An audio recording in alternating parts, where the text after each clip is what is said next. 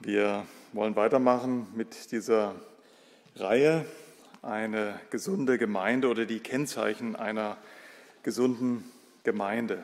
Wenn man so eine Bibelstunden- oder Vortragsreihe beginnt, muss man sich ja unweigerlich die Frage stellen, ja, was sind denn wirklich Kennzeichen einer gesunden Gemeinde? Und ich will ganz oft mit euch sein, inspiriert war ich von diesem Buch von Mark Dever, vielleicht kennen das manche von euch, Neun Merkmale einer gesunden Gemeinde. Und ich will jetzt auf keinen Fall diese Einleitung wählen, um zu sagen, dass ich es besser weiß wie Mark Dever, aber ich glaube, jeder von uns kann nachvollziehen, das, was er geschrieben hat, ist ja nicht inspiriert. Ja, wir können, wir haben die Freiheit und auch die Verantwortung vor Gott, auf dem Wort her zu beurteilen, was ist denn wirklich wichtig für eine Ortsgemeinde. Und ich denke, die ersten beiden Merkmale, die fielen gar nicht so schwer, weil eine Gemeinde hat nur dann ihre Daseinsberechtigung, wenn sie sich wirklich um das herrliche Wesen Gottes dreht. Das ist selbstverständlich. Ja, sonst können wir auch irgendeinen sozialen Club aufmachen oder ja, wie viele andere Vereine fungieren. Wenn nicht Christus die Mitte ist und sein Wesen und seine Herrlichkeit und wir uns um ihn drehen, dann hat die Gemeinde keine Daseinsberechtigung und ist keinesfalls eine gesunde Gemeinde. Das war irgendwie für mich jedenfalls nicht schwer zu verstehen. Das ist zentral, das sollte man am Anfang weitergeben. Ein zweites war das Wort Gottes. Ja, eine hohe Sicht vom Wort Gottes, dass man aufs Wort Gottes hört, ist auch selbstverständlich in meinen Augen, weil ja, wir könnten, wie wir das vorhin im Psalm 19 gehört haben, durch die Schöpfung viel von der Größe und der Herrlichkeit Gottes verstehen, aber wir wüssten nichts von Christus. Wir wüssten nichts von der speziellen Offenbarung, von dem, was er getan hat, wer er ist, ja, also von dem vollumfänglichsten, besten oder äh, authentischen Abdruck des Wesens Gottes. So beschreibt ihn ja der Herr im, im Hebräerbrief. Und deswegen ist das Wort Gottes so zentral, dass es auch nicht nur das Wort Gottes enthält, sondern wirklich das Wort Gottes ist. Aber jetzt sind wir am dritten Abend und was macht man denn am dritten Abend? Wie kommt man zu der Entscheidung, ja, was behandelt man jetzt als drittes? Und ich will euch einfach mit reinnehmen in diesen Entscheidungsprozess, ähm, denn ich glaube, dass der Herr Jesus oder dass wir Weisheit vom Herrn Jesus selber bekommen können, was wirklich auch noch sehr, sehr wichtig ist für eine gesunde Gemeinde. Denn der Herr Jesus Christus ist kein toter Märtyrer, er ist der lebendige Herr, er ist auferstanden, er sitzt jetzt zur Rechten Gottes, er ist mit uns, er ist der Herr der Gemeinde, der Universalgemeinde, wie jeder Ortsgemeinde. Und der Herr und nur der Herr hat auch das Recht zu bestimmen, welche Merkmale machen eine Gemeinde zu einer gesunden Gemeinde. Und wir kennen, oder ihr kennt, denke ich, die meisten von euch kennen sehr gut die Offenbarung und die Sendschreiben. Und in, der, in dem ersten Sendschreiben, und das spricht auch für sich, weil es das erste Sendschreiben ist und weil es das Sendschreiben an die Epheser ist, also er schreibt an die Gemeinde in Ephesus. Die Gemeinde in Ephesus war die erste Gemeinde, die in Kleinasien gegründet wurde. Und die ganzen anderen sechs Gemeinden, an die die anderen Sendschreiben gerichtet sind, sind buchstäblich Ableger von dieser Ephesus-Gemeinde. Also noch mehr Gewicht auf dieses erste Sendschreiben eigentlich, a, weil es an erster Stelle steht und b, weil es nun mal die Muttergemeinde für die anderen sechs Gemeinden ist. Und dann sollte man sich vielleicht genau anschauen, ja, was hat der Herr Jesus zu sagen zu dieser Gemeinde? Wo kommt es ihm drauf an, dass man seine Gemeinde wirklich als seine Gemeinde erkennt? Und das ist der Grund, warum wir heute Abend darüber sprechen wollen. Eine gesunde Gemeinde ist liebevoll. Eine gesunde Gemeinde muss liebevoll sein. Schlagt mit mir bitte die Offenbarung auf und wir müssen gar nicht äh, gleich zu Offenbarung 2 gehen, wo die Sendschreiben beginnen und da auch das erste Sendschreiben an Ephesus zu finden ist, sondern ich wollte mit euch zunächst erstmal aus Offenbarung 1 die Verse 4 bis 6 lesen. Offenbarung 1, die Verse 4 bis 6. Johannes, den sieben Gemeinden, die in Asien sind. Also das ist Kleinasien, ungefähr heute, ähm, was heute das Gebiet der Türkei und noch ein bisschen weiter erstreckt. Gnade euch und Friede von dem, der ist und der war und der kommt, und von den sieben Geistern, die vor seinem Thron sind, und von Jesus Christus, der der treue Zeuge ist, der Erstgeborene der Toten und der Fürst der Könige der Erde, dem, der uns liebt und uns von unseren Sünden erlöst hat durch sein Blut und uns gemacht hat zu einem Königtum, zu Priestern seinem Gott und Vater. Ihm sei die Herrlichkeit und die Macht von Ewigkeit zu Ewigkeit. Amen. Wer beinahe versucht zu sagen, wer den Peter Schäfer von Rednitz kennt und unser Brotbrechen, der kennt den Vers sowieso schon sehr gut, weil der Peter sehr gerne den Vers, den kann man singen, diese Verse äh, beim Brotbrechen anstimmt. Aber vielleicht sind sie uns so vertraut, dass wir zu wenig drüber nachdenken. Ja, also das war nicht an dich gerichtet, sondern an uns. Denn macht euch klar, das ist eine Beschreibung des Herrn, der ja nicht nur gestorben, sondern auferstanden ist und jetzt lebt. Oder wie Paulus es beschreibt, in ihm leben und weben und sind wir. Keiner ist fern von ihm, er ist eigentlich das Milieu, in dem wir jetzt leben. Also das beschreibt die Jetztzeit. Versteht ihr, so viel in der Bibel ist ja ein Geschichtsbuch und beschreibt eigentlich die Vergangenheit. Und das ganz besonders Bemerkenswerte an diesem Vers oder an diesen Versen ist, das ist der einzige Vers, die einzige Stelle, wo gesagt wird, dass der Herr Jesus uns jetzt, in diesem Moment liebt. Das soll keinen Zweifel an der Liebe Jesu streuen, ganz im Gegenteil. Ich will euch nur darauf hinweisen, ja, im Evangelium sehen wir ja immer wieder zu Recht die übergroße, unverdiente, selbstlose Liebe Gottes für uns Menschen. Aber wir lesen es immer wie ein Geschichtsbuch, weil es ja auch tatsächlich 2000 Jahre, ungefähr 2000 Jahre zurückliegt. Aber dieser Vers, der, der da war, der da ist und der da kommt, der jetzt zur Rechten sitzt, der jetzt mit etwas beschäftigt ist, dieser Christus liebt dich jetzt. Das sagt dieser Vers. Und wenn der Herr Jesus seine Offenbarung, das ist ja seine Offenbarung an die Gemeinde, an uns, ja, das ist ja für die Anführungszeichen Hinterbliebenen geschrieben. Wenn, ähm, wenn er das so betont, dann sollte es uns nicht verwundern, warum er dann im ersten Sendschreiben der Gemeinde in Ephesus sagen muss, ihr Lieben, eins habe ich gegen euch. Ihr habt eure erste Liebe verlassen. Aber damit wollte ich beginnen. Der Herr Jesus, der jetzt lebt, in dem wir jetzt leben, ist der Herr, der uns jetzt und heute liebt. Schauen wir uns dieses Sendschreiben an in Offenbarung 2, eine Seite weiter bei mir an diese Gemeinde in Ephesus. Dem Engel der Gemeinde in Ephesus schreibe, dies sagt der, der die sieben Sterne in seiner Rechten hält, der inmitten der sieben goldenen Leuchter wandelt. Ich kenne deine Werke und deine Mühe und dein Ausharren und dass du Böse nicht ertragen kannst. Und du hast die geprüft, die sich Apostel nennen und es nicht sind und hast sie als Lügner befunden. Und du hast Ausharren und hast vieles getragen um meines Namens willen und bist nicht müde geworden.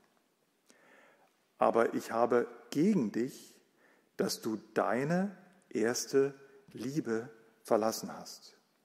Denke nun daran, wovon du gefallen bist, und tue Buße und tue die ersten Werke. Wenn aber nicht, so komme ich dir und werde deinen Leuchter von deiner Stelle wegrücken, wenn du nicht Buße tust. Der Vollständigkeit halber lese ich auch noch die Verse 6 und 7.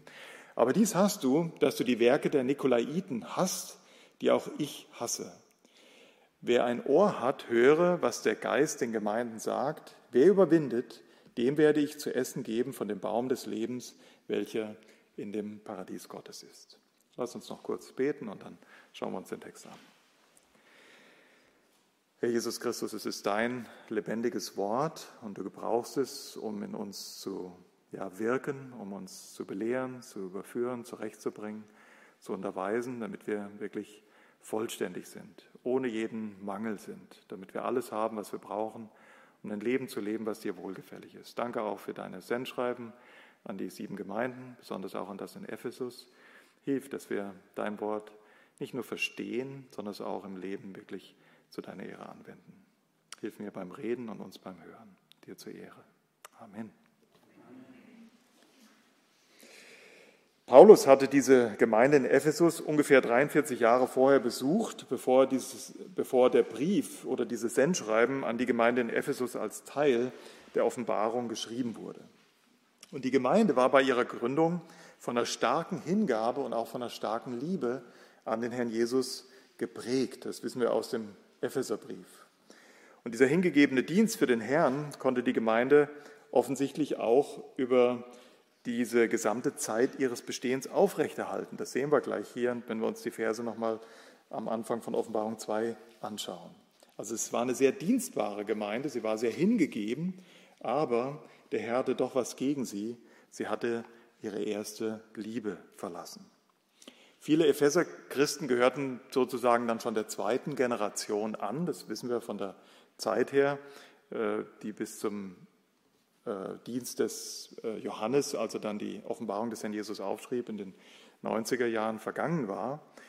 Und diese Gemeinde, die hatte immer noch einen hohen Dienststandard, die hatte immer noch gesunde Lehre, die hatte immer noch viele, denen es an Hingabe nicht fehlte, aber Orthodoxie und harte Arbeit sind dem Herrn Jesus offensichtlich nicht genug, sondern es braucht Hingabe, liebevolle Hingabe des Herzens an den Herrn und an den Nächsten. Und deswegen diese dreiteilige Ermahnung, ja, Sie sollen sich bitte dann im Vers 5 daran erinnern, von was Sie gefallen sind. Sie sollen zweitens Buße tun und drittens, Sie sollen wieder die ersten Werke tun.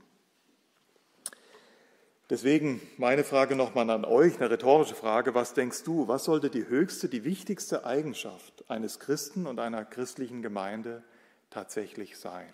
Ja, ich glaube, es muss die Liebe sein.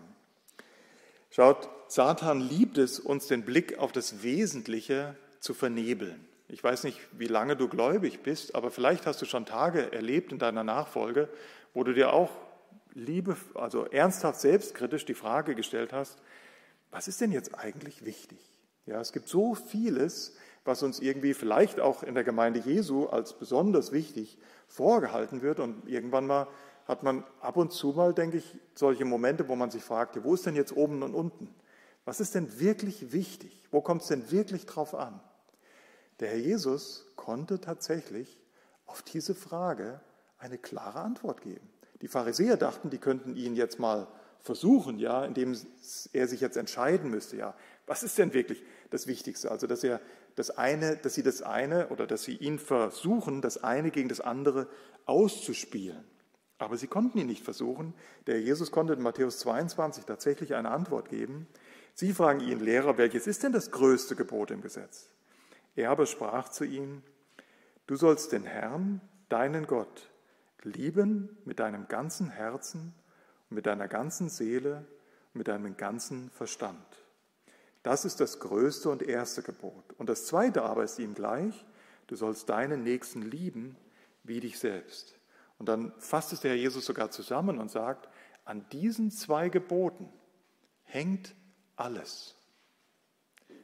Das ist eine Betonung. Wenn der Herr Jesus das selbst sagt, wenn er sich als der Liebende darstellt und dann bei der ersten Gemeinde, in dem ersten Sendschreiben sagt, hey, ihr seid eine vorbildliche Gemeinde, ihr seid super, ihr habt Bemühungen, ihr habt Ausharren, ihr habt Orthodoxie, ihr fegt die, ja, die, die, den Sauerteig und die falschen Lehrer aus, aber eins habe ich gegen euch, ihr habt eure erste Liebe verlassen, dann muss das wirklich für uns ähm, eine starke Mahnung sein. Jeder, der zum Glauben an den Herrn Jesus gekommen ist, wird den Herrn und Erlöser lieben. Das ist normal. Aber diese Liebe kann im Laufe der Nachfolge variieren. Die kann und soll eigentlich eine zunehmende Liebe sein, aber sie kann leider auch abnehmen. Und wenn die Liebe zum Herrn Jesus im Laufe unserer Nachfolge, unseres Lebens, und ich spreche jetzt jeden Einzelnen an, weil eine Gemeinde ist ja nur eine Summe ihrer Glieder. Ja, du kannst nicht die Liebe einer Gemeinde direkt ansprechen. Du kannst die Einzelnen ansprechen und ja, so wie die Einzelnen tatsächlich diese Liebe Christi zeigen, so wird in dem Maße auch die Gemeinde als Ganzes Liebe zeigen können. Und dieser erste Brief, dieses erste Sendschreiben unseres Herrn an die Gemeinde in Ephesus unterstreicht eben diese Wahrheit. Eine abnehmende Liebe ist tatsächlich nach der Maßgabe des Herrn Sünde. Und so betont er in diesem ersten Sendschreiben diese Bedeutung des, des Liebesgebotes. Als erstes, bevor er überhaupt was kritisiert, sagt er ja, ich kenne deine Werke. Vers 2, ich kenne deine Mühe, ich kenne dein Ausharren. Ich weiß, dass du Böse nicht ertragen kannst und dass du die geprüft, die sich Apostel nennen und es nicht sind, also geprüft hast, und hast sie als Lügner befunden. Du hast zudem Ausharren, Vers 3, und vieles getragen um meines Namens willen und bist nicht müde geworden. Also der Herr hat vieles über dir, diese Gemeinde, loben kann. Ja, sie hat Werke, also mit anderen Worten, das, waren, das war keine Gemeinde von Tribünenchristen, ja, wo nur noch äh, ein, zwei unten in der Manege die Bälle jonglieren und der Rest sitzt auf der Tribüne und ähm, ja, klatscht Beifall oder, oder pfeift die paar Aktiven aus. So sind ja einige Gemeinden heute tatsächlich geprägt. Aber das war bei den Ephesern nicht so. Ja, sie hatten Werke, sie waren sehr bemüht und sie waren auch ausharrend. Das wird später nochmal im Vers 3 betont. Also sie haben vieles ertragen um seines Namens willen. Christsein war in der Zeit damals längst nicht so leicht wie heute. Erst seit 360 nach Christus ist ja das, der christliche Glaube offiziell anerkannt worden im Römischen Reich und ja, es war für in unseren Breitengraden jedenfalls schon oder ist es schon seit vielen Jahren recht ruhig um die Christen in dem Sinne, dass ich, gut, das kann sich jetzt ändern, das sehe ich auch, aber das, denke ich, ist auch eure Meinung. Die letzten Jahrhunderte waren relativ ruhig, für uns jedenfalls. Das gilt nicht auf der ganzen Welt so, aber wir müssten, mussten nicht viel Ausharren zeigen. Macht eine Gemeinde auch in der Regel schwach. Das ist in anderen Teilen der Erde anders, das verstehe ich. Und das war hier bei den Ephesern auch anders. Die mussten noch viel ausharren um ihres Glaubens willen. Und sie hatten auch Orthodoxie, also reine Lehre. Ja, sie haben äh, die, die Lehre bewahrt, sie haben die erkannt, die keine guten oder wahren, wahrhaftigen Lehrer waren. Denkt nochmal an dieses Treffen von Paulus an, äh, mit den Ältesten der Gemeinde in Ephesus. Ja, da hat er sie ja explizit in Apostelgeschichte 20 darauf hingewiesen, dass unter ihnen, also die stärkste Bedrohung kommt oft gar nicht von außen, sondern die kommt aus den eigenen Reihen. Wölfe aufstehen werden und die Wölfe könnt ihr leicht identifizieren.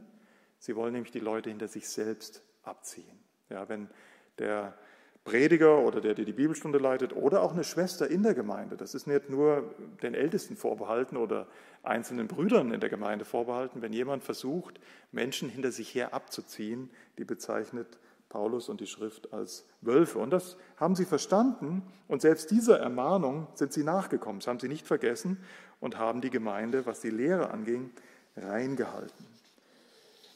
Aber oder vielleicht noch ein letztes, das wird in den letzten Versen gesagt, auch die Werke der Nikolaiten haben sie gehasst. Wir wissen nicht genau, warum das die Nikolaiten waren, aber aus dem äh, nächsten Sendschreiben äh, oder dem, dem übernächsten wissen wir, was diese Sünde war. Diese Nikolaiten verführten die Menschen zum Götzendienst und zur Unzucht. Und auch dagegen hatten sie sich bewahrt. Aber, und jetzt kommen wir zu dem Kern, aber ich habe eins gegen dich, dass du deine erste Liebe verlassen hast. Liebe zum Herrn, Liebe zu den Mitgeschwistern oder auch Liebe zu den Verlorenen. Also sie hatten zwar Treue, aber sie hatten keine Passion mehr, sie hatten keine Hingabe mehr. Interessanterweise verfügten sie, wie gesagt, über gute Lehre, über Orthodoxie, über Ausharren, über Mühe, aber sie taten das in, mechanischen, ähm, in einem mechanischen Ritual. Also das heißt mit anderen Worten, wir können all die richtigen Dinge tun und trotzdem für den Herrn erkalten. Und ich möchte dich an der Stelle nochmal ansprechen, wenn du jetzt ständig im Inneren mit deinem Finger auf den Nächsten zeigst, dann hast du wahrlich noch gar nichts verstanden. Denn eine Gemeinde ist nur die Summe ihrer Glieder. Und jeder muss bei sich selbst anfangen und sich selbst prüfen, ja, bist du derjenige, der diese gesunde Lehre hat, der, oder ich würde sogar sagen, gerade wenn du jetzt in dem Moment die ganze Zeit an deinen Nächsten gedacht hast, dann bist du eben einer von diesen Epheser-Christen. Dann weißt du alles besser. Du weißt es richtig. Du weißt es vielleicht wirklich richtig. Aber du hast keine Liebe. Nicht die Liebe, oder es kann sein, dass du nicht die Liebe hast, die der Herr Jesus von dir erwarte, dass du eben, und darauf werden wir zu sprechen kommen, deine erste Liebe verlassen hast. Wie wichtig die Liebe ist, das beschreibt Paulus vor allem in dem Brief an die Korinther. Ihr kennt das alle. Meistens wird 1. Äh, Korinther 13, das hohe Lied der Liebe, soweit ich weiß jedenfalls, bei Eheschließungen gelesen. Wenn man ganz streng wäre, müsste man jedes Mal dem Prediger sagen, Thema verfehlt. Warum? Weil es geht in 1. Korinther 13 gar nicht um Eheschließung. Ihr wisst, um was es im 1. Korintherbrief geht. Ja, die Korinther, die waren sowas von parteiisch, die waren selbstherrlich, die wollten sich mit ihren eigenen Gaben hervortun, die hatten viel Streit untereinander, die waren stolz und inmitten dieses ersten Korintherbriefes bringt er ihnen das Hohe Lied der Liebe, um ihnen zu zeigen, was ihnen tatsächlich fehlt. Ja. Und ich lese euch diese sieben Verse aus 1. Korinther 13. Wir haben nicht die Zeit, jeden, weil das ist so reichhaltig, das ist so äh, intensiv. Man müsste wahrscheinlich mal eine Predigtreihe nur über 1. Korinther 13 machen, aber dann bitte im Hinblick nicht auf die Ehe, sondern im Hinblick auf die Ortsgemeinde, so wie es auch dem Kontext entspricht. Aber erlaubt mir trotzdem, die Verse zu lesen. Wenn ich denn in Sprachen der Menschen und der Engel rede, aber keine Liebe habe, so bin ich ein tönendes Erz geworden und eine schallende Zimbel. Und wenn ich Weissagung habe und alle Geheimnisse und alle Erkenntnis weiß, ja, so wie vielleicht der ein oder andere jetzt gerade von sich selbst gedacht hatte, so dass ich alles beurteilen kann. Und wenn ich allen Glauben habe, dass ich Berge versetze, aber keine Liebe habe, so bin ich nichts. Und wenn ich alle meine Habe zur Speisung der Armen austeile und wenn ich mein Leib hingebe, damit ich Ruhm gewinne, aber keine Liebe habe, so nützt es mir nichts. Die Liebe ist langmütig, die Liebe ist gütig. Sie neidet nicht, die Liebe tut nicht groß. Sie bläht sich nicht auf, sie benimmt sich nicht unanständig, sie sucht nicht das Ihre, sie lässt sich nicht erbittern, sie rechnet Böses nicht zu. Sie freut sich nicht über die Ungerechtigkeit, sondern sie freut sich mit der Wahrheit. Sie erträgt alles, sie glaubt alles, sie hofft alles, sie erduldet alles. Und das Kapitel geht noch weiter, aber wir setzen jetzt, äh, hören wir hier, halten wir hier auf, hören wir hier auf. Offensichtlich ist es möglich, sich voll im Reich Gottes einzusetzen, genauso wie es bei den Ephesern war, viele Werke zu haben, bis zur Erschöpfung dienen, sich selbst dabei noch gut zu fühlen und das Ganze doch ohne Liebe zu tun. Ist dir bewusst, dass du dich genauso wie die Gemeinde in Ephesus über deinen eigenen Dienst selbst täuschen kannst. Ich will das zum zweiten Mal betonen. Ja, wenn wir denken, die Botschaft, die ist jetzt immer nur für meinen Nächsten, dann, dann wird es nicht viel bringen. Ja, wir müssen uns selbst am Wort messen und uns das selbst sagen lassen. Lebst du tatsächlich in der ersten Liebe zum Herrn? Und deine Geschwister um dich herum sind ein Gradmesser dafür. Das nur mal als Hinweis, wir werden später nochmal drauf kommen. Aber wenn du wenig Liebe für deine Geschwister um dich herum hast, dann hast du wahrscheinlich nicht die Liebe des Herrn Jesus, weil der Herr Jesus ist für eben die Kadetten, auch die hier sitzen, ans Kreuz von Golgatha gegangen. Nicht das, was hoch und was ehrbar erscheint in dieser Welt, sondern was niedrig, ja sogar was töricht ist. Ja, die Jünger, die auf dem Weg kurz vor der Kreuzung mit sich selbst diskutiert haben, wer ist denn der Größte unter uns, die hat der Jesus bis zum Ende geliebt. Und wenn du diese Menschen um dich rum nicht wirklich so liebst, dann täusch dich nicht, dann liebst du nicht wirklich auch den Herrn. Schauen wir uns diesen Vers 5 genau an, weil die Vers 4 ist klar, er wirft ihnen vor, ganz entscheidend, dass sie die erste Liebe verlassen haben. Und was hier hilfreich ist, ist die Therapie des Herrn Jesus. Ja, was sagt er ihnen? Wie kommt man dahin zu einer Liebe, die Gott wohlgefällig ist?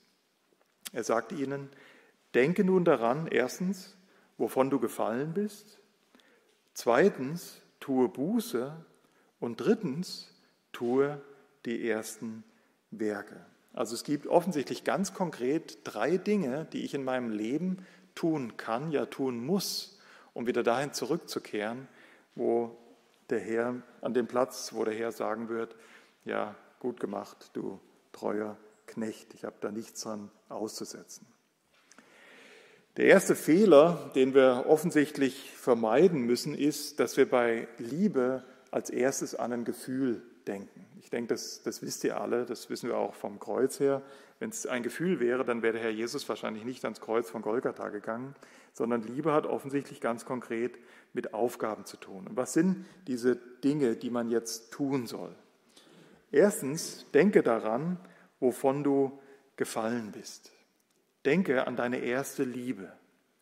Ich weiß, dass manche von uns im christlichen Elternhaus aufgewachsen sind und vielleicht nicht so diesen krassen Wechsel erlebt haben zwischen dem Leben in der Welt und dann dem Leben für den Herrn. Aber einige von euch können sich vielleicht sehr gut an diese Zeit erinnern und vielleicht auch die, die in einem christlichen Elternhaus aufgewachsen sind, obwohl sie ja von klein auf schon das Evangelium gehört haben, wo sie zum ersten Mal für sich selbst verstanden haben, der Herr hat mich bis in den Tod geliebt. Der hat sein Äußerstes für mich gegeben. Und das ist Realität. Er ist der Schöpfer, ihm gehört alles. Er hat mir das Leben geschenkt. Und obwohl ich jetzt aus Dankbarkeit, ohne das Evangelium übrigens, mein Leben, weil er mir es ja geschenkt hat, schon für ihn leben müsste, habe ich ihm ins Gesicht gespuckt und gesagt, ich will mein eigenes Leben leben. Und was hat er gemacht? Er hat mich nicht verdammt, sondern ist mir nachgegangen bis zum Tod am Kreuz. Für jeden von uns Wer das nicht verstanden hat, irgendwann mal, ob als junger Mensch im gläubigen Elternhaus oder vielleicht später, wo er schon ausgezogen war, die Welt zu er, äh, äh, erfahren und, und zu genießen, ähm, du musst diese, diesen Wechsel einmal erlebt haben, ja, diese, diesen wirklichen Paradigmenwechsel oder einen absoluten äh, Zielwechsel in deinem Leben, dass du verstanden hast, was Christus für dich getan hat und dich das angetrieben hat zu einem anderen Leben. Weil der Herr Jesus sagt, du hast deine erste Liebe verlassen. Denke daran, wovon du gefallen bist. Oder denke daran, wie deine Zuneigung zu Christus Ausdruck gefunden hat. Ja, ich will euch jetzt nicht, ich kann euch nicht persönlich so ansprechen. Ich weiß nicht, wie sich das bei euch ausgedrückt hat, aber ich weiß, in meinem Leben war ein Kennzeichen auf jeden Fall Eifer und Hingabe im guten Sinne. Ja, man hat zum Beispiel sehr gerne Zeugnis gegeben, vielleicht sogar ein bisschen zu gerne. Ja, dass manchen das schon lästig war, ja, dass der so vollmundig von dem spricht, was Christus für ihn getan hat, aber das Herz, das Herz voll ist, dessen geht der Mund über. Ja, das gab halt nun mal kein anderes Thema. Man hat gerne Zeugnis gegeben. Man hat auch gerne abgegeben von seinem, von seinem äh, Geld oder von seinem Besitz. Ein Punkt, wo ich sehr deutlich sehen kann, wie eine erste Liebe in meinem Leben schwächer geworden ist, ist tatsächlich bei dem Thema Geld. Und nicht nur, wenn es darum geht, anderen zu geben, das ist für mich auch schon immer eine Herausforderung gewesen, sage ich ganz offen, sondern ich muss daran denken, wo ich zum Glauben gekommen war, dann äh, habe ich die ersten fast 20 Jahre meines Lebens, meines Gläubigseins äh, als Selbstständiger gearbeitet, aber gleichzeitig, um in der Mission tätig zu sein. Damals ähm, noch in Burghauen saß ich in meinem Büro, weiß ich noch genau. Und ähm, ich bin regelmäßig, natürlich wie jeder andere auch, damals noch zur Bank gelaufen, Fritz, und habe meine Kontoauszüge geholt. Und so nach den ersten Jahren konnte ich sehen, weil ich hatte wirklich nichts. Nach meiner Ausbildung, ja, ich habe zweimal Ausbildung hinter mir gehabt, ich hatte gar nichts. Und so nach den ersten Monaten und Jahren habe ich dann den Kontoauszug angeschaut. Und ich rede jetzt nicht von heute, sondern ich rede von damals.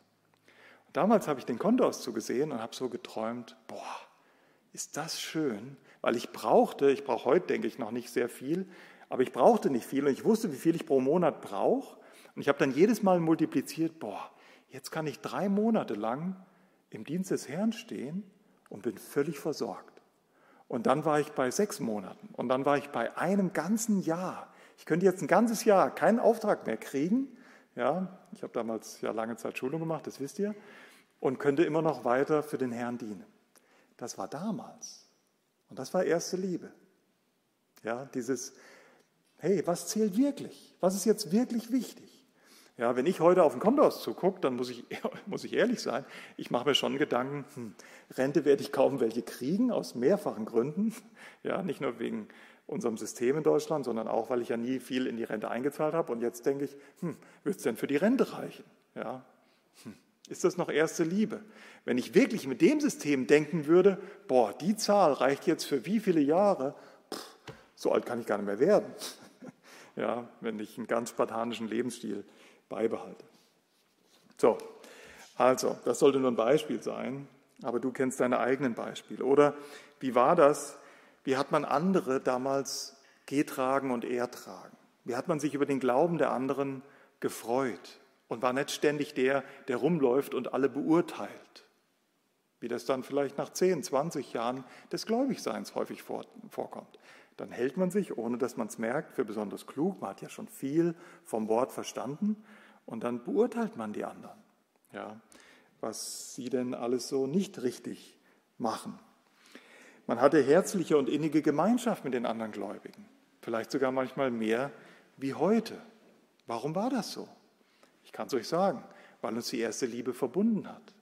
Ja, man wusste, das ist auch so ein Kadett, auch so ein, ja, einer, für den der Herr Jesus sein Leben gegeben hatte. Ja, man hat ähm, die Prioritäten, denke ich, gut gesetzt aus der Liebe zum Herrn Jesus. Man suchte nicht mehr die Anerkennung in der Welt, sondern freute sich auf die Gemeinschaft mit Christus. Man hat ausgiebig Zeit in seinem Wort verbracht und das Bibelstudium war auch oft sehr ergiebig und ansprechend. Und man redete gern und viel mit seinem Herrn und brachte ihm alles im Gebet dar. Das ist, denke ich, zumindest für mein Leben eine gute Beschreibung dieser ersten Liebe. Der Herr Jesus sagt uns auf jeden Fall, geh du zurück und überlege ganz konkret, wie sah, das steht da, das habe ich mir nicht ausgedacht. Überleg dir, wie sah deine erste Liebe aus. Die kann anders sein bei dir. Aber denk darüber nach, was waren die Merkmale?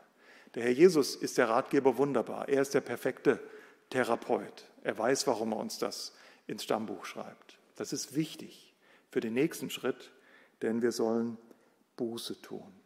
Dieses Nachdenken über die erste Liebe, das kann was ganz, so wie ich es euch versucht habe als Beispiel zu zeigen, das kann was sehr Konkretes sein. Und das dürfen ruhig Taten sein, an denen wird es ja oft offenbar.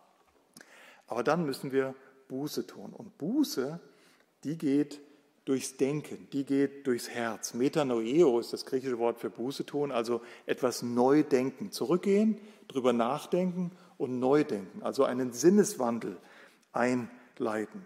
Die Motive, die ich heute habe, im Licht Gottes überprüfen und umkehren und eine Sinnesänderung einleiten. Zur ersten Liebe zurückkehren ist deswegen nicht nur ein mechanischer äußerer Akt, dass du jetzt nur darüber nachdenkst, was habe ich damals gemacht und jetzt zwinge ich mich, das wieder zu tun, sondern wir müssen uns die Frage, also nicht nur Verhaltenstherapie, sondern wir müssen uns die Frage stellen, woran liegt es eigentlich, dass ich heute nicht mehr so die Freude habe ja, über den Kontoauszug im, im richtigen Sinne, ja, was ich jetzt mit dem Geld alles im Dienst für den Herrn anstellen kann. Echte Veränderung muss immer den Weg über das Herz, über unsere Schallzentrale gehen. Und deswegen, ich empfehle euch einfach mal ein paar Fragen. Ja, kannst du gerne aufschreiben, um nochmal in der Stille drüber nachzudenken. Was befriedigt mich heute mehr als am Anfang, als ich den Herrn Jesus kennengelernt habe? Das ist so eine Frage, die aufs Herz abzielt, auf das Innere. Ja, was befriedigt mich heute mehr als zu der Zeit, als ich den Herrn Jesus kennengelernt habe? Oder was verschafft mir mehr Trost als der Herr selber? Worauf setze ich heute mehr Vertrauen als auf den Herrn? Was versorgt mich mit mehr Freude oder mit mehr Zufriedenheit als der Herr? Oder man kann auch fragen, was fürchte ich heute mehr als den Herrn? Ja, das sind alles Fragen, die zum Inneren zeigen. Ja, ich will damit nicht automatisch sagen, ach, der Mike, ja, das muss ich jetzt an der Stelle einfach mal sagen, der redet mal wieder vom bösen Herzen. Das ist nicht das Thema. Das Thema ist, dass Buße von innen heraus geschieht. Das ist nichts Mechanisches, ja, keine Verhaltenstherapie, dass ich nur mein äußeres Verhalten ändere, sondern meine Motive müssen sich ändern. Ja, das muss durch die Schaltzentrale gehen. Und deswegen muss ich dort Fragen stellen, ja, was treibt mich wirklich an? Was tröstet mich wirklich? Was erfreut mich wirklich?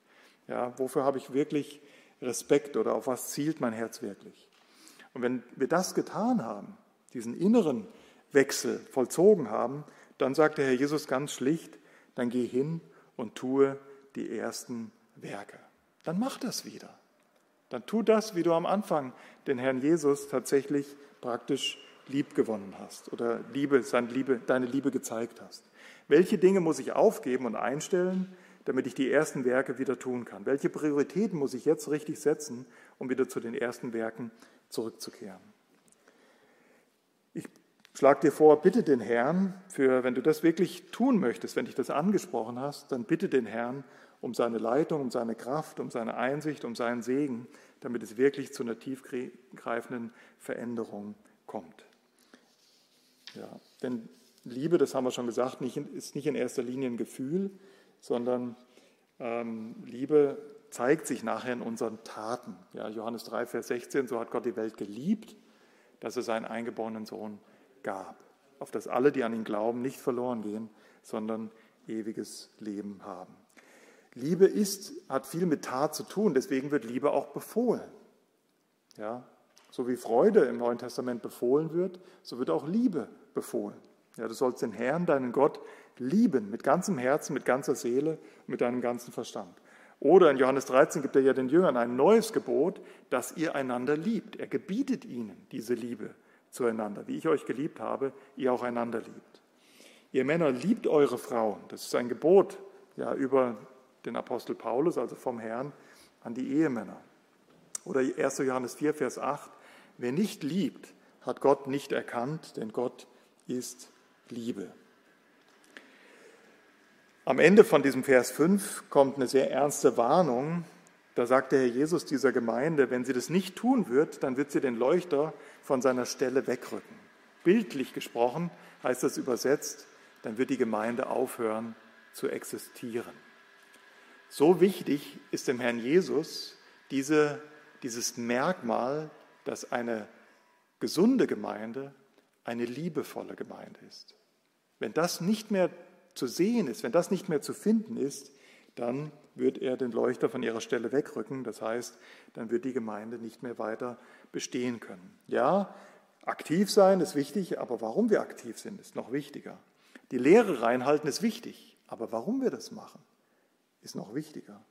Ausdauer haben ist wichtig, aber warum wir Ausdauer haben, ist noch wichtiger.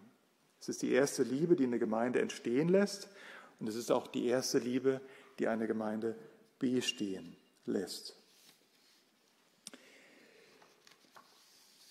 Ich möchte an der Stelle noch ein bisschen konkreter werden und über, äh, darüber sprechen, wie denn diese Liebe unter uns kultiviert werden kann. Oder nicht nur unter uns, sondern Liebe zum Herrn, Liebe unter uns und auch Liebe zu dem, der vielleicht noch gar nicht in der Gemeinde ist. Und schlag dazu bitte den ersten Johannesbrief auf. Ja, ich werde hier auch ein paar Anleihen nehmen von, wir haben ja schon mal bei den Aneinanderstellen über die Liebe gesprochen. Ja, wie kann man die Liebe zum Nächsten kultivieren? Und vielleicht während ihr aufschlagt, sei das soweit gesagt. Ich glaube nicht, dass das jetzt, was wir heute Abend tun, nur eine geistliche Übung ist. Ja, wir, wir denken mal darüber nach, was denn eine gesunde Gemeinde ausmacht. Also ich glaube, als, als einer der Ältesten, und wir haben uns bis jetzt nicht so viel darüber unterhalten, sollten wir tun, aber ich glaube, dass dieses Thema, eine gesunde Gemeinde ist eine liebevolle Gemeinde, auch für uns in Hünfeld sehr relevant ist. Ja, ich war ich habe das noch nicht weitergegeben, gab noch keine Gelegenheit dazu, aber erst vor kurzem in einem Gespräch mit einem unserer langjährigen Glieder, es war ein längeres Gespräch und es ging jetzt nicht nur darum, aber da fiel ein Satz, der hat mich wirklich ähm, schockiert, ist vielleicht nicht das richtige Wort, aber der hat mich echt inhalten lassen.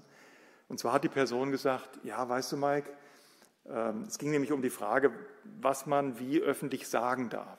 Und diese Person hat gesagt, ja, weißt du, Mike, bei manchen Sachen ist es schwierig, weil man hat ja viele Feinde in der Gemeinde. Im erst, erst dachte ich, boah, ja, das ist ja eine harte Aussage. Und mit der Zeit, ja, wir haben dann länger darüber gesprochen und nicht jeder drückt sich gleich so rund und eloquent und geflissen aus. Mit der Zeit wurde dann auch klar, also die Person meinte jetzt nicht wirklich Feinde, die ihr nach dem Leben trachten, aber Feinde in dem Sinne, dass es viele gibt, in ihren Augen zu viele, die missgünstig sind die praktisch hinterher schauen hinter einem und nur nach dem Fehler suchen. Ja, die, die eigentlich nur darauf warten, dass sie mal wieder was haben, was sie kritisieren können In dem Sinne meinte die Person, Mike, es gibt leider viele Feinde in der Gemeinde. Und wenn das so ist, dann stellt uns der Herr Jesus dieses Zeugnis aus wie den Ephesern. Und ich sage es noch einmal, wenn du jetzt wieder den Zeigefinger ausgepackt hast und auf den nächsten denkst, an den nächsten denkst, dann sind es die vier Finger, die auf dich zeigen. Bei mir muss das anfangen. Ja, ich muss sehen, wie ich tatsächlich einen Unterschied mache. Und deswegen nochmal diese Betrachtung von 1. Johannes 4, wo auch der Apostel Johannes, der ja auch die, Apostel, die, die Offenbarung, dieses Sendschreiben aufschreiben durfte, diesen, ähm, der als auch Apostel der Liebe genannt wird, wo er äh, darauf zu sprechen kommt, wie wir die Liebe untereinander kultivieren. Ja, der Grund für diese starke Betonung ähm, äh, des Liebesgebotes liegt auf der Hand, denn wer seinen Bruder mit einer Christusgemäßen Liebe liebt, der erfüllt ja automatisch auch die ganzen anderen Gebote und Regeln. Das kennt ihr, ja. Seid niemand etwas schuldig, Römer 13, Vers 8, als nur einander zu lieben, denn wer den anderen liebt, hat das Gesetz erfüllt. Oder Galater 5, Vers 14, denn das ganze Gesetz ist in einem Wort erfüllt, in dem du sollst deinen Nächsten lieben wie dich selbst. Oder, wir haben das schon gelesen, Matthäus 22, am Ende sagte der Herr Jesus, an diesen zwei Geboten hängt das ganze Gesetz und die ganzen Propheten. Deswegen lese ich euch nochmal diesen Abschnitt aus 1. Johannes 4, Vers, ab Vers 7. Da heißt es, Geliebte, lasst uns einander lieben denn die Liebe ist aus Gott. Und jeder, der liebt, ist aus Gott geboren und erkennt Gott. Wer nicht liebt, hat Gott nicht erkannt, denn Gott ist Liebe. Hierin ist die Liebe Gottes zu uns geoffenbart worden, dass Gott seinen eingeborenen Sohn in die Welt gesandt hat, damit wir durch ihn leben möchten. Hierin ist die Liebe nicht, dass wir Gott geliebt haben, sondern dass er uns geliebt und seinen Sohn gesandt hat als eine Sühnung für unsere Sünden. Geliebte, wenn Gott uns so geliebt hat, sind auch wir schuldig, einander zu lieben. Niemand hat Gott jemals gesehen. Wenn wir einander lieben, bleibt Gott in uns und seine Liebe ist in uns vollendet. Als erstes sehen wir hier in den Versen 7 und 8, Liebe ist offensichtlich ein Beweis unserer Erlösung. Ja, Geliebte, lasst uns einander lieben, denn die Liebe ist aus Gott und jeder, der liebt, ist aus Gott geboren und erkennt Gott. Und wer nicht liebt, das ist jetzt der Umkehrschluss, hat Gott nicht erkannt, denn Gott ist Liebe. Ja, der, der äh, Apostel Johannes gibt hier drei Gründe an, warum wir den Nächsten lieben sollen und macht diese Stelle, äh, macht das gleich an, an mehreren Dingen klar. Erstens, der Ursprung aller Liebe liegt bei Gott. Geliebte, lasst uns einander lieben, denn die Liebe ist aus Gott. Die kürzeste Beschreibung, die es für Gott gibt, ist auch von dem Apostel Johannes, Gott ist Liebe. Er ist derjenige, der sich für uns verwendet hat. Das ultimative Maß und das Beispiel echter Liebe ist die bewusste Entscheidung für Selbstlosigkeit. Ja, das sehen wir in der Liebe Gottes. Er, der nichts braucht, der alles urteilen darf, erniedrigt sich selbst bis zum Tod am Kreuz. Er musste das nicht. Es gab überhaupt keinen Grund, warum er für dich sein Leben gegeben hat. Es war nichts in uns, ja, was ihn dazu gezwungen hätte, sein Leben für uns zu geben, sondern es war der Gehorsam dem Vater gegenüber und seine selbstlose Liebe. Gott ist Liebe. Und mit derselben Liebe, mit der der Vater den Sohn in die Welt gesandt hat, hat der Sohn die Seinen bis zum Ende geliebt. Und wenn wir lieben, dann zeigen wir die Liebe Gottes. Und wenn wir lieben, dann wird das, werden wir das Wesen Gottes immer besser erkennen. Ich denke, viele von uns haben sich schon mal die Frage gestellt, war meine Wiedergeburt wirklich echt? Ja, also muss immer vorsichtig sein und darf keinen angucken, aber manche haben sich die Frage auf jeden Fall schon mal gestellt. War denn meine Wiedergeburt eigentlich echt? Und anstatt dass der Apostel Johannes jetzt diese Frage irgendwie theoretisch erklärt, warum die Wiedergeburt echt und das Heil sicher ist, geht der Johannes ganz anders vor. Ja, wer den Johannesbrief schon etwas besser kennt, der weiß ja, dass Johannes gerade aus dem Grund seinen, oder mindestens aus dem Grund diesen Brief geschrieben hat. Das habe ich euch geschrieben, damit ihr wisst, 1. Johannes 5, Vers 13, dass ihr ewiges Leben habt. Also das lag ihm ja auf dem Herzen. Er wollte ihnen sagen, ja, dass, woran sie erkennen können, dass sie ewiges Leben haben.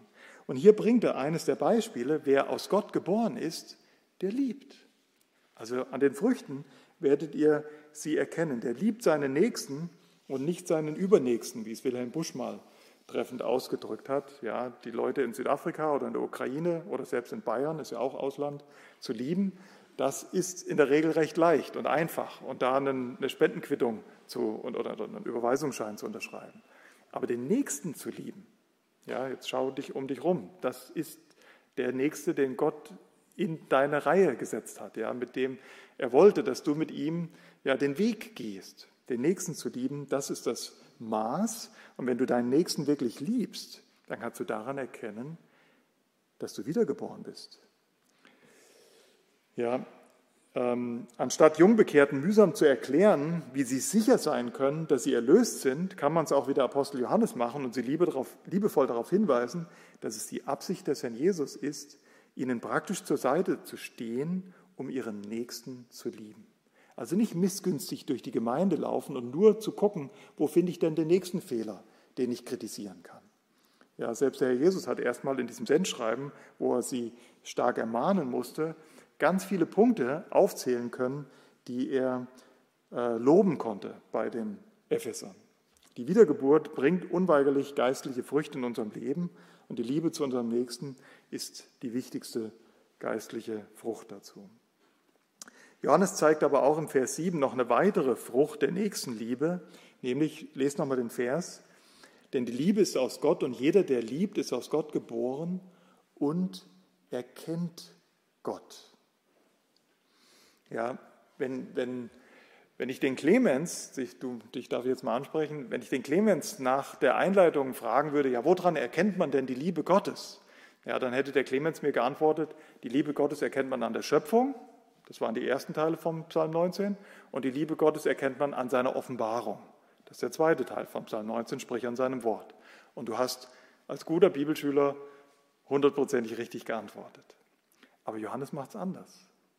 Er sagt, wenn du anfängst, so zu lieben, wie Gott liebt, also bewusst, indem du Opfer bringst, indem du langmütig bist, indem du selbstlos bist, dann wirst du Gott erkennen, weil so liebt Gott. Versteht ihr?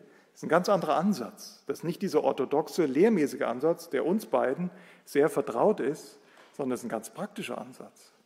Ja, wenn du, jetzt nehmen wir mal ein Beispiel, äh, dich über die Schwachen erbarmst und ein Kind, was nicht dein eigenes ist, für die nächsten Jahre oder Jahrzehnte in deine Familie aufnimmst, adoptierst, dann kannst du auf diese Art und Weise Gott erkennen.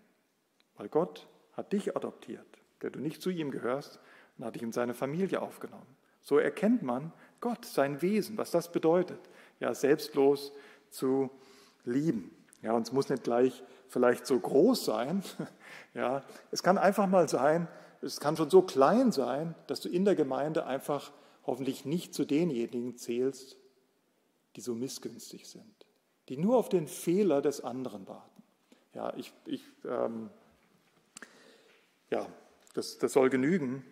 Jeder prüfe sich da selbst, ja, mit welcher Einstellung er durch die Gemeinde geht. Echte Gotteserkenntnis bekommen wir, wenn wir das tun, was Gott tut. Und das ist, wenn wir selbstlos lieben. Schaut in 1. Korinther 1 bei der Beerdigung von der Gerda haben wir ausführlich über das Ende von diesem ersten Kapitel gesprochen.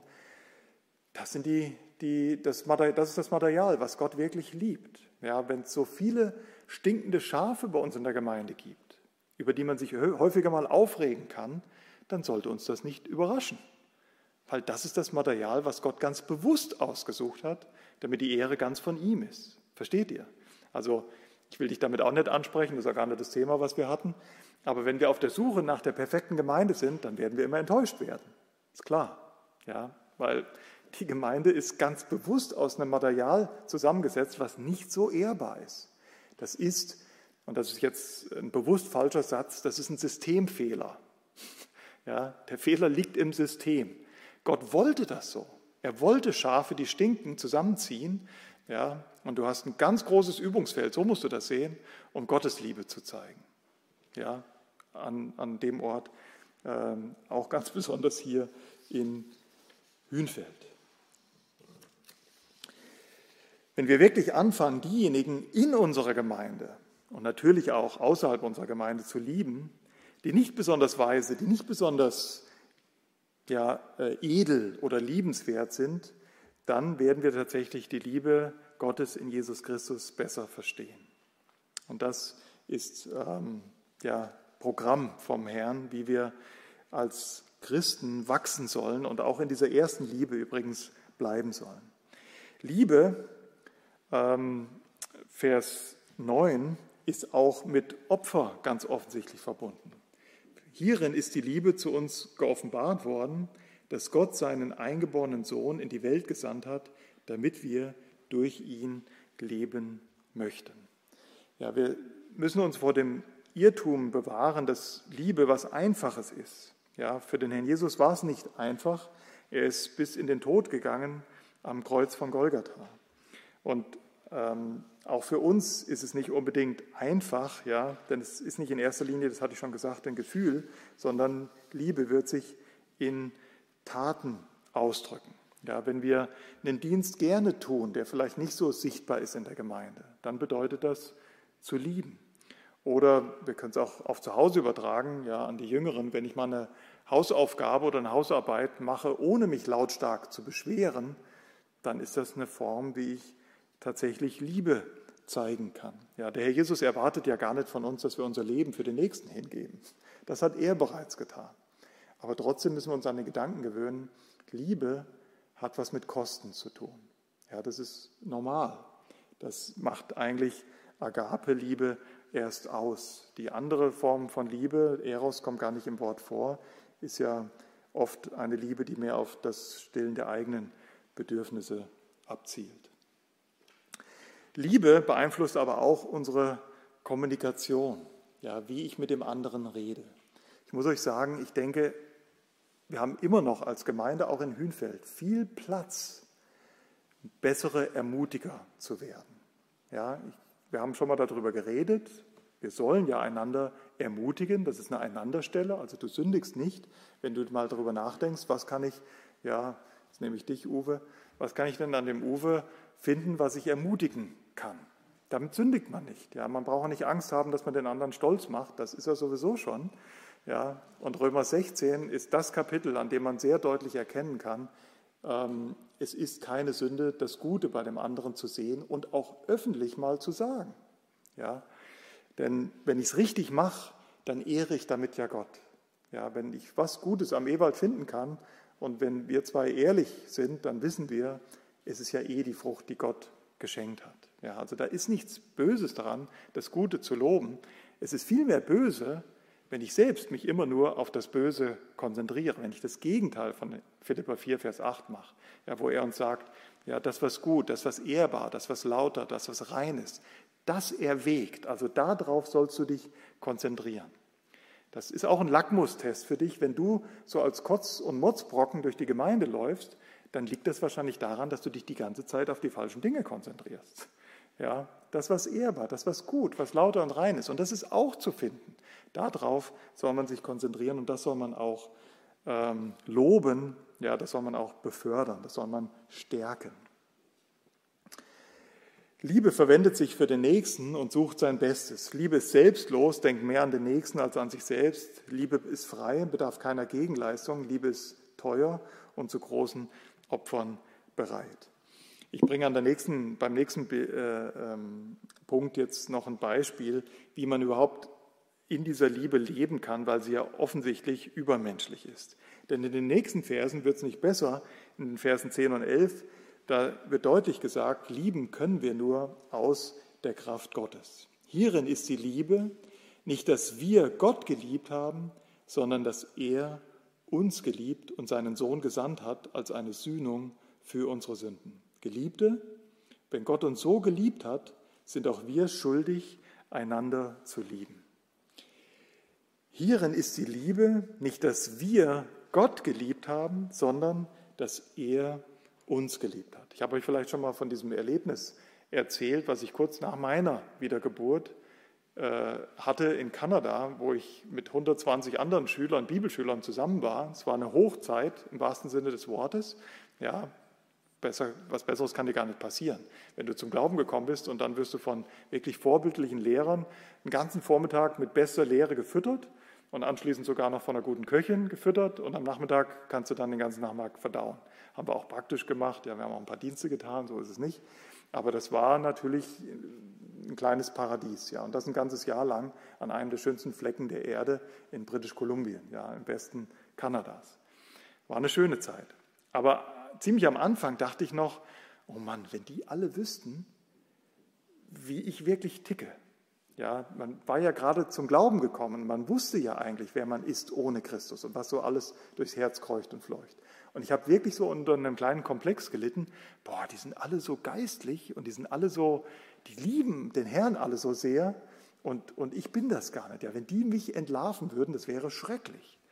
Bis wir dann zum ersten Johannesbrief gekommen sind und das war wie eine Befreiung. Keiner liebt Gott. Du liebst den Herrn auch nicht wirklich und du liebst ihn auch nicht und du auch nicht. Und Gott liebt dich trotzdem. Und wenn du Gott liebst, dann ist deine Liebe immer nur eine Antwort auf seine Liebe. Und das ist, denke ich, auch ein wesentlicher Punkt für den heutigen Abend, dass wir nicht nur die Keule auspacken und sagen, ja, eine geistlich gesunde Gemeinde ist eine liebevolle Gemeinde und du musst und du musst und du musst und lieben ist schwer und es ist nicht nur ein Gefühl, es ist eine Tat und es kostet dich was, es kostet dich dein Leben. Man darf auch so ehrlich sein, wie Johannes war, wir lieben ja Gott gar nicht, aber Gott liebt uns trotzdem. Und diese Erkenntnis ist die Erkenntnis, die du dir ein Leben lang bewahren musst. Denn an dieser Erkenntnis entzündet sich deine Gegenliebe immer wieder neu. Ja, das ist ein guter Moment, wo wir Matthäus 18 einflechten können. Da stellt doch der, ihr kennt alle gut die Geschichte, da stellt doch der Herr Jesus die, äh, da stellt doch Petrus dem Herrn Jesus die Frage, wie oft soll ich meinem Bruder vergeben? Siebenmal. Ja, und ihr kennt vielleicht auch den Zusammenhang in der gleichen Sache, also wenn er in der gleichen Sache gegen dich sündigt. Ja, die Pharisäer haben nämlich gelehrt dreimal. Dreimal musst du einem vergeben, wenn er in der gleichen Sache gegen dich gesündigt hat. Beim vierten Mal ist dann frei. Und der Herr Jesus sagt siebenmal, siebzigmal, also 490 Mal. Nein, ja, nicht bis 489 zählen und dann sagen, ah, noch einmal, ja, und dann, dann darf ich zurückschlagen. Nee, der Herr Jesus wollte sagen, du musst ihm immer wieder vergeben. Und das ist ja eigentlich, das hat auch selbst ein Petrus kapiert, dann war endlich mal das Großmaul still. Das geht gar nicht. Und in dem Kontext, ja, wie kann man so lieben in der Gemeinde? Und in dem Kontext gibt der Jesus dieses Beispiel, vom, dieses Gleichnis vom Schalksknecht. Und eigentlich ist es gar nicht das Gleichnis vom Schalksknecht in meinen Augen. So ist es in den meisten Bibeln überschrieben, schweres Wort, Schalksknecht. Sondern ich denke, eigentlich ist es das Gleichnis von diesem liebenden König. Denn Ihr wisst es, ja, der schuldete ihm ja, dieser erste Knecht, der schuldete ihm ja einen Gegenwert von drei bis sieben, je nachdem, wie du das Gold heute bewertest und aufrechnest, zwischen drei bis sieben Milliarden Euro. Das ist eine Zahl, ja, wir werfen zwar viel mit großen Zahlen um uns äh, in der Politik, aber jeder, der seinen Kontoauszug kennt, selbst der vornehmste und reichste unter uns, sieben Milliarden wirst du im Gefängnis sitzend niemals abarbeiten. Niemals. Ausgeschlossen. Und so fleht er und er lässt es ihm. Und dann geht eben dieser Knecht, der geht zu dem anderen, der ihm umgerechnet zwei, drei, maximal 10.000 Euro schuldet. Das ist eine Schuld, ist nicht wenig, aber das kann man abarbeiten. Und dann war derjenige nicht bereit, ihm diese 10.000 zu erlassen. Und da war der König natürlich sehr erzürnt drüber. Aber der Mittelpunkt des Gleichnisses, des Gleichnisses ist der König. Denn was hat dieser erste, dieser Schalksknecht, was hat er falsch gemacht? Er hat in die falsche Richtung geschaut. Der hat sich, ja, der hat nicht Epheser 4, Vers 8 gemacht. Der hat sich auf das konzentriert, was falsch lief, ja, was der gegen ihn ausgerichtet hat. und wollte jetzt unbedingt das wieder zurückbezahlt bekommen. Wenn der sich rumgedreht hätte und hätte ans Kreuz geschaut, dann hätte er am Kreuz neu erkennen können, wie groß die Schuld war und übrigens noch ist, solange wir im Fleisch sind und sein wird. Ja, er hat uns alle Schuld vergeben, auch noch der Sünden, die ich tun werde. Wie groß die Schuld ist, die er mir vergeben hat. Und nur wenn ich mich rumdrehe im Blick aufs Kreuz, das ist der Sinn von diesem Gleichnis. Deswegen werden diese Größen auch benannt. Sechs Milliarden gegen 6000 oder 10.000. Nur wenn ich mich rumdrehe, an diesem Kreuz, wie es John Stott mal gesagt hat, da entzündet sich immer wieder, an der, wo ich die Liebe Gottes sehe für mich, da entzündet sich immer wieder neu diese Liebe auch zum Nächsten. Aber ich muss richtig schauen, ja, ich muss zurückschauen. Das heißt, ich muss ein Experte des Evangeliums sein. Den Satz habt ihr auch schon oft von mir gehört. Paulus wollte ja, wenn er mal nach Rom kommt, den Römern was bringen? Das Evangelium. Der gläubige äh, Apostel den gläubigen Römern. Und deswegen sei ein Experte des Evangeliums. Ja, wenn, du, wenn du selber bei dir einen Liebesmangel feststellst oder wenn du Geschwister siehst, wo du denkst, boah, der ist aber echt hart, der ist echt missgünstig, muss ja nicht gleich von Feind reden, dann, dann bete dafür, dass er neu das Evangelium sieht, was Gott mit ihm eigentlich getan hat und jeden Tag tut. Der hat sich ja nicht nur gedemütigt, gedemütigt als er für dich ans Kreuz gegangen ist. Er hat sich ja auch für dich, er demütigt, demütigt sich ja für dich und mich jeden Tag, wo er mich in Liebe erträgt. Offenbarung 1, Vers 5. Er liebt dich jetzt. Ja, wenn du in dieser, dieser Liebe, in diesem Evangelium jeden Tag lebst, wirst du auch Kraft haben, siebenmal, siebzigmal zu vergeben oder den anderen in der Gemeinde wirklich lieb zu haben. Und vergesst nicht, an der Liebe zueinander werden die, die draußen sind, erkennen, dass wir seine Kinder sind. Das muss uns eigentlich manchmal auf die Knie bringen. Ja, haben wir diese Liebe zueinander, dass die anderen draußen erkennen, hier ist wirklich was anders. Ja, oder bin ich jemand, der sich über die Fehler des Bruders oder der Schwester insgeheim ja, die Hände reibt oder sie vielleicht sogar noch durchs Megafon jagt und ganz groß rausstellt, ohne überhaupt im Sinn zu haben, demjenigen zu helfen, dass es besser wird, das ist alles andere als ein Dienst, äh, der Gott wohlgefällig ist und der, ähm, der, der in der Liebe Gottes getan wird. Also lieben kann ich nur in der Kraft Gottes und deswegen muss ich die Blickrichtung ändern. Es gibt übrigens, das will ich immer wieder betonen, wenn ich von Matthäus 18 rede, es gibt einen, ihr wisst ja auch, dass dieses Gleichnis auf den Herrn Jesus, der König in dem Gleichnis ist ja der Herr Jesus. Es gibt einen gravierenden Unterschied zwischen dem König im Gleichnis und dem echten König. Der König im Gleichnis, der konnte zu dem ersten Knecht einfach sagen, ist gut so. Schwamm drüber. Ist erlassen. Geh. Geh frei, geh, ja, leb mit deiner Familie, freu dich deines Lebens. Der wahre König konnte das nicht tun. Der wahre König musste für den Vater dieses vollumfängliche Opfer in seinem Leben, in seinem eigenen Sterben bringen. Christus ist, hat den Kelch bis zum Ende ausgedrungen für dich und mich. Und an dieser Liebe sollte sich unsere Liebe immer wieder neu entzünden, zum Herrn und auch zu unseren Nächsten. Wenn das so ist, dass wahrhaftige Liebe tatsächlich aus Gottes Liebe für uns herausfließt, wie würdest du dein Leben unter dieser Liebe einschätzen? In welcher Hinsicht brauchst du mehr Einfluss von Gottes Liebe auf dein Leben? Ähm, Leben mit dem Kreuz im Zentrum ist ein Buch, was ich an der Stelle immer wieder empfehle, von C.J. Mahaney. Es ist übrigens wieder neu aufgelegt, Arche Medien in Hamburg. Also wer da mal für sich selbst oder für andere ein Buch braucht, um Gläubigen wieder das äh, Kreuz und das Evangelium lieb und teuer zu machen, den empfehle ich dieses Buch. Und noch ein letztes, und dann schließen wir in 1. Johannes 4, Vers 12. Niemand hat Gott jemals gesehen. Wenn wir einander lieben, bleibt Gott in uns und seine Liebe ist in uns vollendet. Liebe ist die Art und Weise, wie wir Gott in dieser sterbenden Welt darstellen. Nochmal, niemand hat Gott jemals gesehen. Niemand kann Gott sehen. Aber Wenn wir einander lieben, bleibt Gott in uns und seine Liebe ist in uns vollendet. Die Gemeinde Jesu hat ja den Auftrag, Jesus Christus als sein Leib in dieser Welt darzustellen. Und das erste Merkmal, und darin sind alle anderen eingeschlossen, an dem man diesen Leib erkennen sollte, ist an seiner Liebe. Niemand hat Gott jemals gesehen, Johannes 1, Vers 18. Der eingeborene Sohn, der in, dem Vaters Schoß, der in des Vaters Schoß ist, der hat ihn uns kundgemacht. Und wie hat er ihn kundgemacht? Durch sein stellvertretendes Sterben.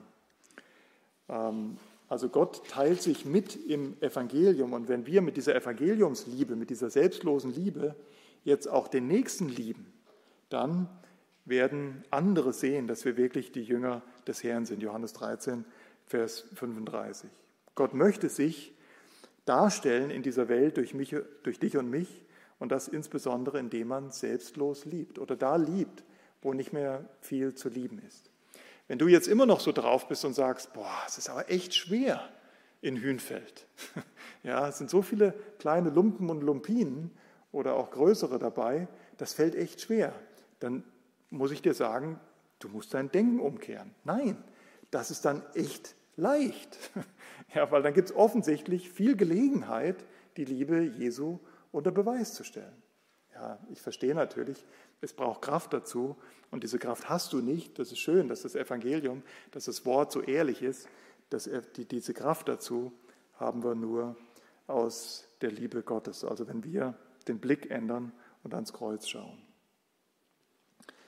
Den Bruder oder die Schwester in der Gemeinde zu lieben, ist nicht einfach nur eine erstrebenswerte Tugend unter vielen anderen, sondern ja, der, der, der Johannes konnte kaum größere Worte benutzen, als dass er sagt, dass unsere Nächstenliebe, dass in unserer Nächstenliebe die Liebe Gottes vollendet wird. Ja, er, das hat er hier geschrieben in Johannes, 1. Äh, Johannes 4, Vers 12. In unserer Liebe zum Nächsten wird die Liebe Gottes äh, vollendet. Ich kann es nur so ausdrücken, im letzten kann ich es euch auch nicht erklären, weil Gott ist Liebe und diese Liebe kann man nicht toppen.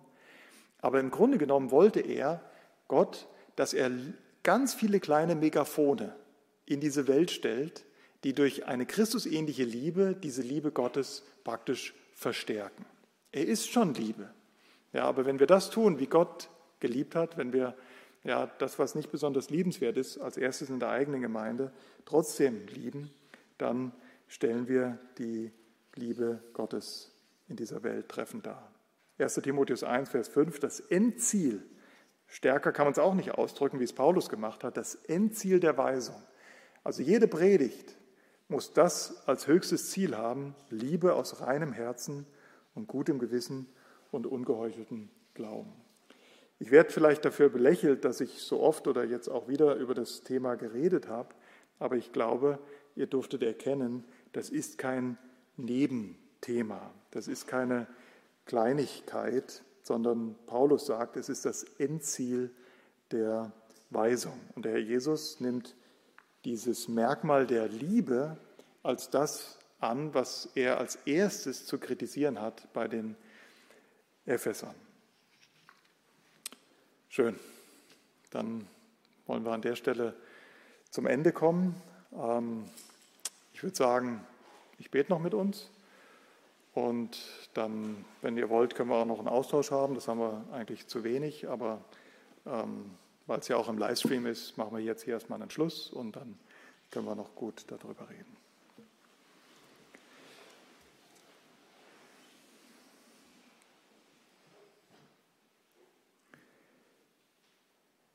Herr Jesus Christus, wir danken dir, dass du in diese Welt gekommen bist und uns wirklich gezeigt hast, was es heißt, der Abdruck Gottes zu sein. Du bist nicht als Herrscher in diese Welt gekommen, du hast dich auch nicht bedienen lassen. Du bist auch nicht hierher gekommen, um zu richten, um zu beurteilen, sondern bist gekommen, um dein Leben zu geben und hast uns so ein Vorbild hinterlassen. Herr, wir dürfen und müssen dich natürlich auch um Vergebung bitten, wo wir so oft an dem schon scheitern dass wir so oft wie Richter durch die Gemeinde laufen, dass wir gerne beurteilen, weil wir uns dadurch selbst groß machen und uns indirekt selbst die Ehre geben. Danke, Herr, für deine Langmut und für deine Liebe, mit der du uns trägst und durchträgst, sogar bis zum Ende. Danke, dass wir lebenslang dein Wesen studieren dürfen und das besonders am Kreuz. Und das wird sogar in Ewigkeit noch so sein, Herr. Wenn wir eines Tages bei dir stehen, vor dir stehen, werden wir dich sehen als das Lamm Gottes, das immer noch die Male trägt und werden uns in alle Ewigkeit, von Ewigkeit zu Ewigkeit an das Evangelium erinnern, mit dem du dich ausgedrückt hast.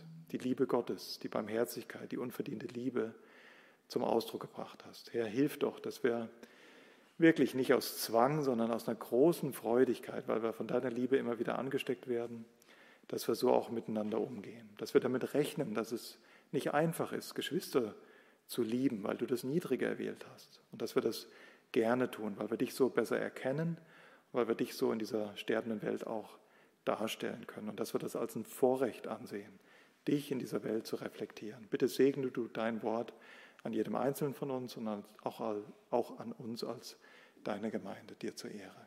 Amen. Amen.